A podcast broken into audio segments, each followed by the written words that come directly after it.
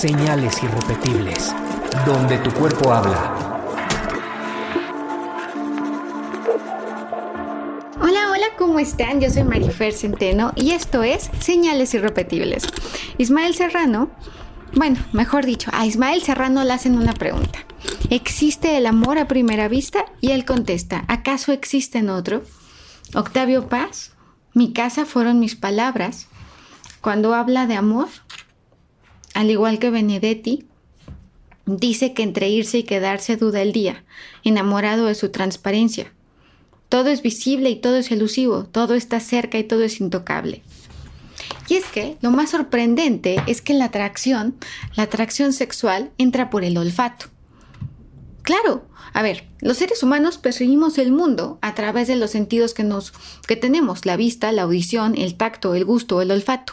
Son vías donde entra toda la información que proviene de afuera y le ofrecen a nuestro cerebro la información precisa y vital. Hay algo que se llama complejo mayor de histocompatibilidad, que en realidad lo que es es una proteína. Y cuando es diferente, pensamos que es diferente a nosotros, nuestro olfato dice, "Oh, es diferente a mí. Me gusta." Cosa que no pasa con nuestros hermanos o con nuestros primos, como que dices, ah, ¿por qué? Porque nuestro complejo de mayor de, de histocompatibilidad es similar y es capaz de reconocer todas estas sustancias que pueden entrar a nuestro cuerpo.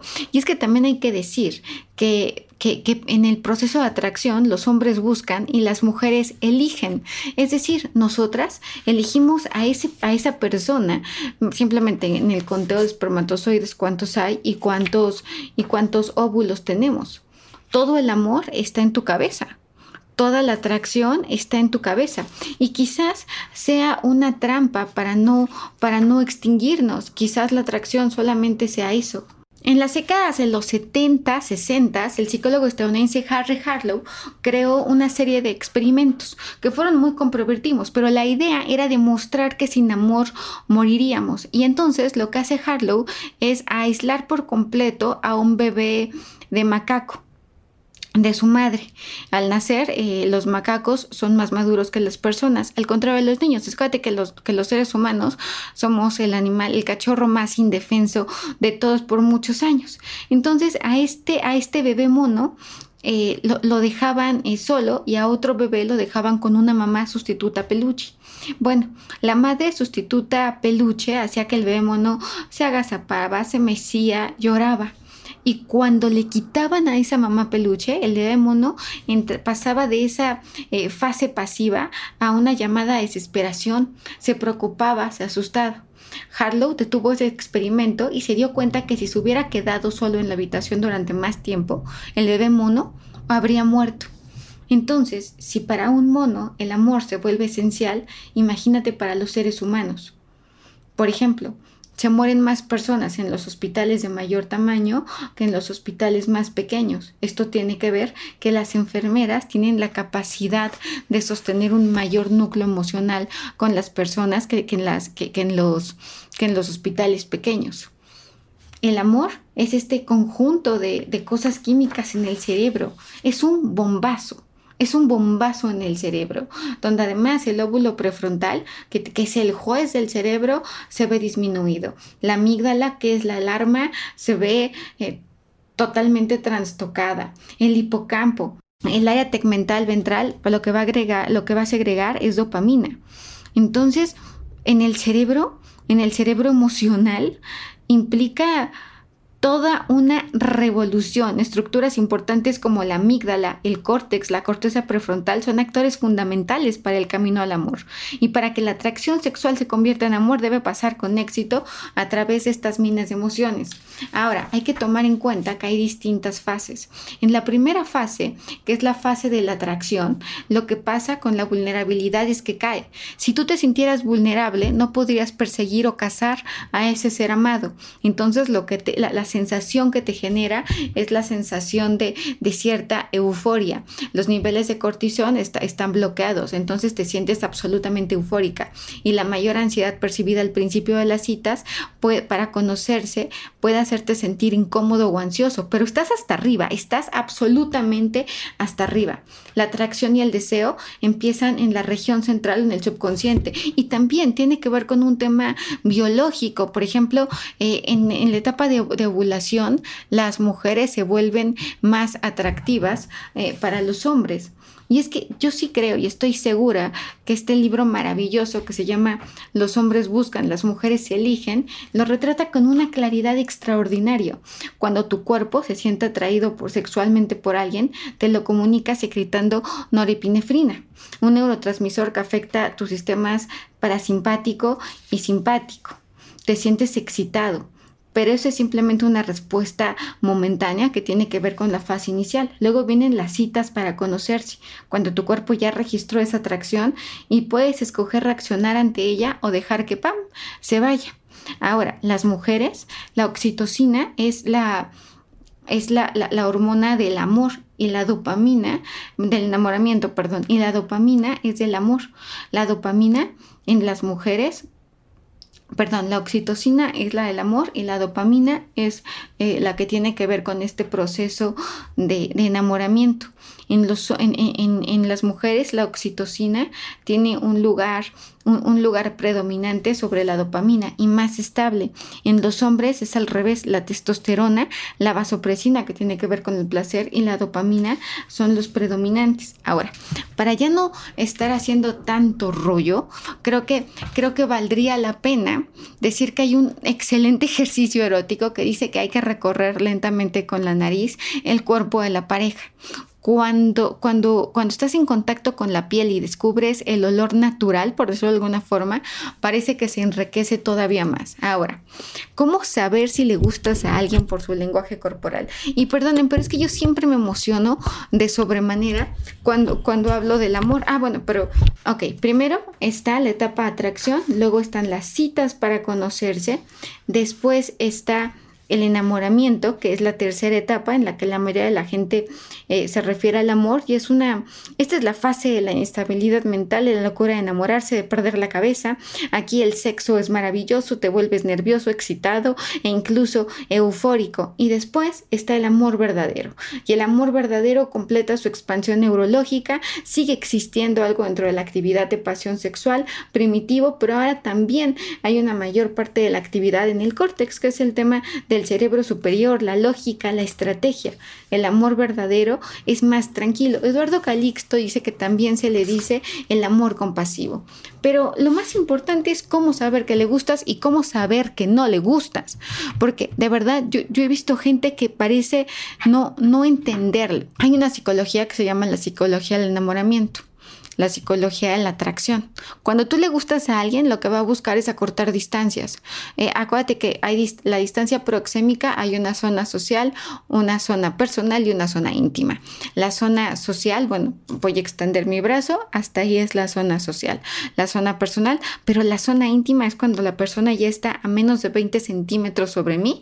Esa persona que me está buscando constantemente, físicamente, y que está además tocando o buscando tocar mi cuerpo, seguramente siente atracción por mí. Pero también es cierto que si una persona está tocándose, por ejemplo, el pecho, sobre todo las mujeres, o los hombros, o el pelo, es que te está coqueteando. Es, no quiere decir que está enamorada de ti, pero al menos sí que te está coqueteando. Ahora, en el lenguaje corporal, si te tocas las cejas con los dedos, quiere decir que algo no te ha gustado. Cuando, cuando al contrario, lo que haces es tocarte el cuello, tocarte los hombros, tocarte estas zonas eróticas, es porque sí, sí te ha gustado. Ahora, cuando tú te das cuenta que alguien te está viendo de reojo es porque ya te vio siete veces, al menos. Cuando una persona está, está interesada en ti, generalmente va a hablar más rápido y por supuesto el nerviosismo va a ser más evidente. La sonrisa va a perdurar por más tiempo. Este es un signo que le llaman de interés profundo te va, bueno, y en redes sociales, te va, va a ver, vamos a ser claros, te va a seguir, va a buscar la manera de seguirte. Yo sé que vas a decir, esto es el lugar común, Marifer. Pues sí, pero así como ha cambiado nuestra forma de relacionarnos, también ha cambiado nuestra forma de ligar. Ese primer paso eres tú y si los likes son repetitivos y constantes y además te manda información o artículos porque sabe que tú le vas a los Pumas, al Cruz Azul o a la América, o te gusta el coñac, o te gustan los libros, o te gustan los tenis, es porque esa persona está buscando acercarse, porque esa persona está buscando estar cerca de ti. Si no, no te buscaría de ninguna manera pero tan, tan, tan realmente le gustas que está pensando en cualquier pretexto. Cuando le gustas a una mujer, se va a reír más de tus comentarios que si no le gustas a esa mujer. ¿Por qué? Porque generalmente el hombre que hace reír es mucho más atractivo y para que un hombre te haga reír es probable que te tenga que, que te tenga que contar algún chiste o hacer algo. La mirada generalmente es intermitente. Nos tocamos el cabello, jugamos con el cabello, vamos a cruzar las piernas en un estilo americano dejando la pantorrilla más expuesta. El rostro y la cara van a estar girados hacia ti. Y no voy a poner barreras, no voy a poner a mi mejor amiga en medio. Nunca. Al contrario, voy a buscar estar cerca de ti. Si salimos con amigos, voy a buscar sentarme junto a ti. No me voy a ir atrás. Vas a decir, oye, pero si es muy tímida, bueno, si es muy tímida ya será otro tema. Pero hasta inconscientemente va a buscar. Ahora, eh, separa los pies. Estando de pie, si las dos personas están rectas y no se mueven, es un mal asunto. Pero si están ligeramente abiertas o la mujer juega con los tabillos, va a estar mostrando un estado de mayor interés recuerda detalles. Cuando a una persona le gustas, va a recordar detalles y no se va a alejar cuando te acercas. Al contrario, cuando una persona se aleja cuando te acercas, es porque no le gustas tanto. Y es una confusión, es una confusión muy importante. Hablando de esta distancia, hay un, se llama distancia proxémica. La zona social es entre 1.25 metros en adelante. La zona personal es de 50 centímetros a 1.25 centímetros, a 125 centímetros. Pero cuando está menos de 20 centímetros es una zona íntima. podríamos hablar de atracción, pero también podríamos hablar ya de algún tipo de hostigamiento o de acoso. Ahora, hay que tomar en cuenta que somos un país especialmente cálido. Somos eh, los mexicanos, los latinos, somos muy cálidos. Entonces, nuestra manera de relacionarlo también. Creo que hay hombres que piensan que absolutamente todo quiere decir de todo, eh, quiere decir que te, que, o sea, si con que seas tantito amable ya está empezando que te encanta y que te vuelves loca por esa persona. Y nada está más alejado de la realidad que alguien que piense así, pero así es parte de nuestra cultura y creo que es parte de esta reeducación.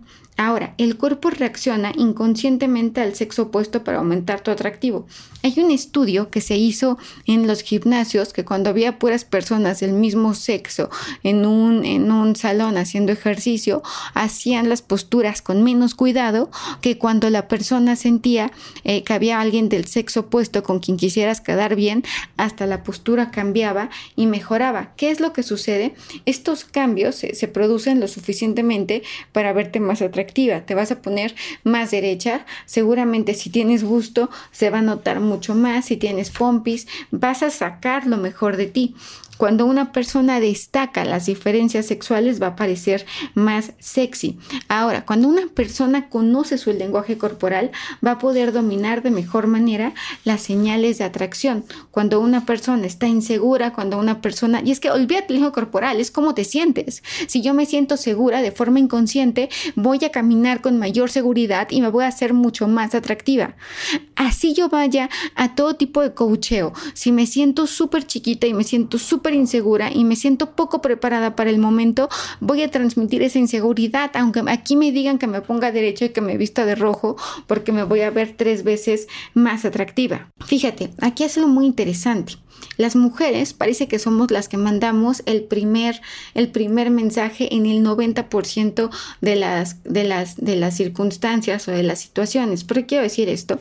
Aunque generalmente, y creo que a la fecha sí se usa, el hombre tiene más esta, esta sensación de ser cazador y de invitarte a salir, en el 90% las mujeres damos el primer paso. Y son señales sutiles. Yo no digo que sea como, oh, sino que te está viendo, eh, se va a jugar el pelo, te va a enseñar los hombros, va a hablar más agudo. ¿Se acuerdan del capítulo de Marilyn Monroe?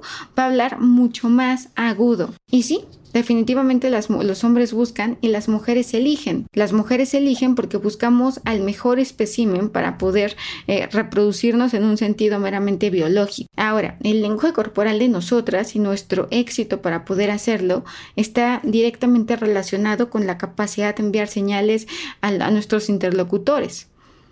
Las, mujeres tenemos seis áreas del cerebro que son dedicadas únicamente a la intuición. Por lo tanto, somos mucho mejores intuyendo el lenguaje corporal de los demás. El hombre es menos expresivo.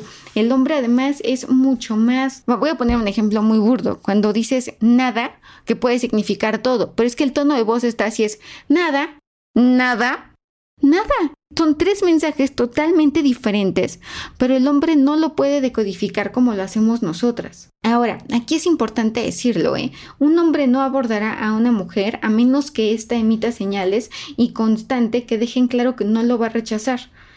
Por eso hay tantas mujeres que podrían parecer muy guapas, pero al ser tan guapas y tan seguras, muchas veces llegan a intimidar. Los pies indican lo que pasa por la cabeza de la persona. Por ejemplo, si mis pies estuvieran ahorita hacia la puerta, es porque ya querría yo acabar este podcast y decía, no, ya, por favor, o sea, ya, ya pasó, ya pasó.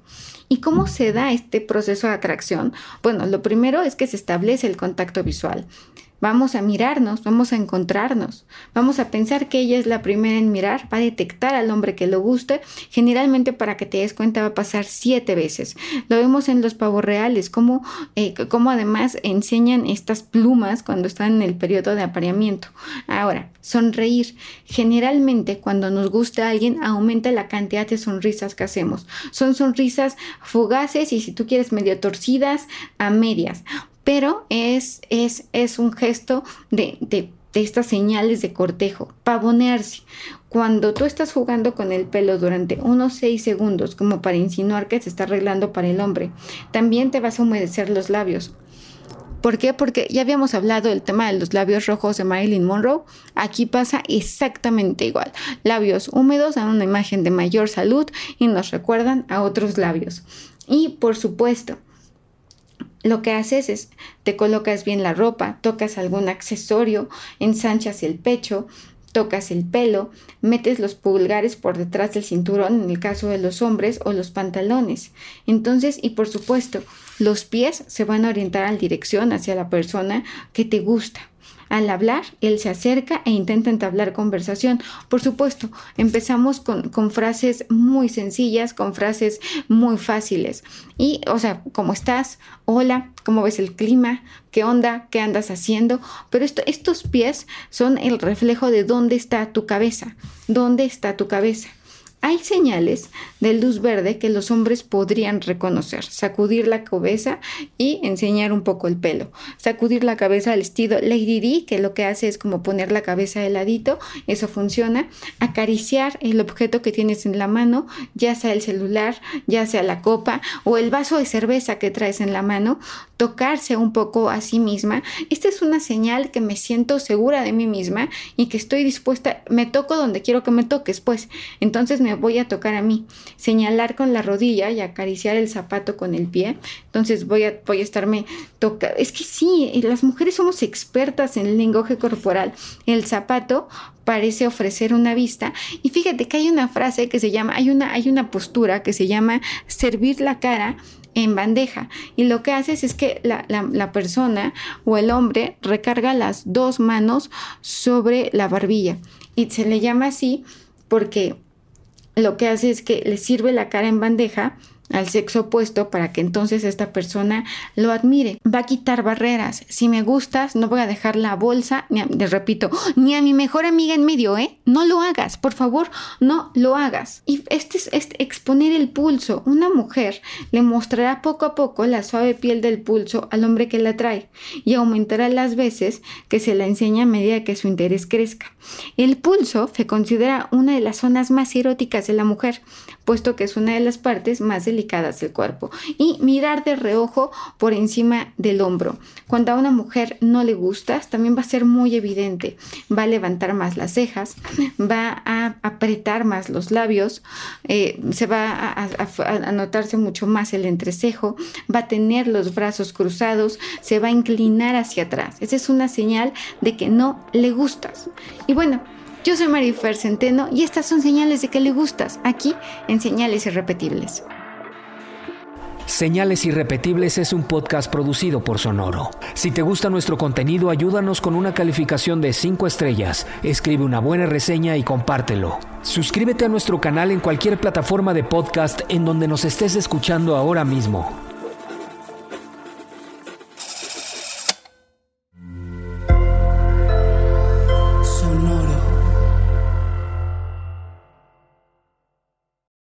With lucky landslots, you can get lucky just about anywhere. Dearly beloved, we are gathered here today to. Has anyone seen the bride and groom?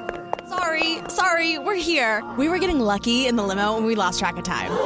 No, Lucky Land Casino, with cash prizes that add up quicker than a guest registry. In that case, I pronounce you lucky. Play for free at LuckyLandSlots.com. Daily bonuses are waiting. No purchase necessary. Void where prohibited by law. 18 plus. Terms and conditions apply. See website for details.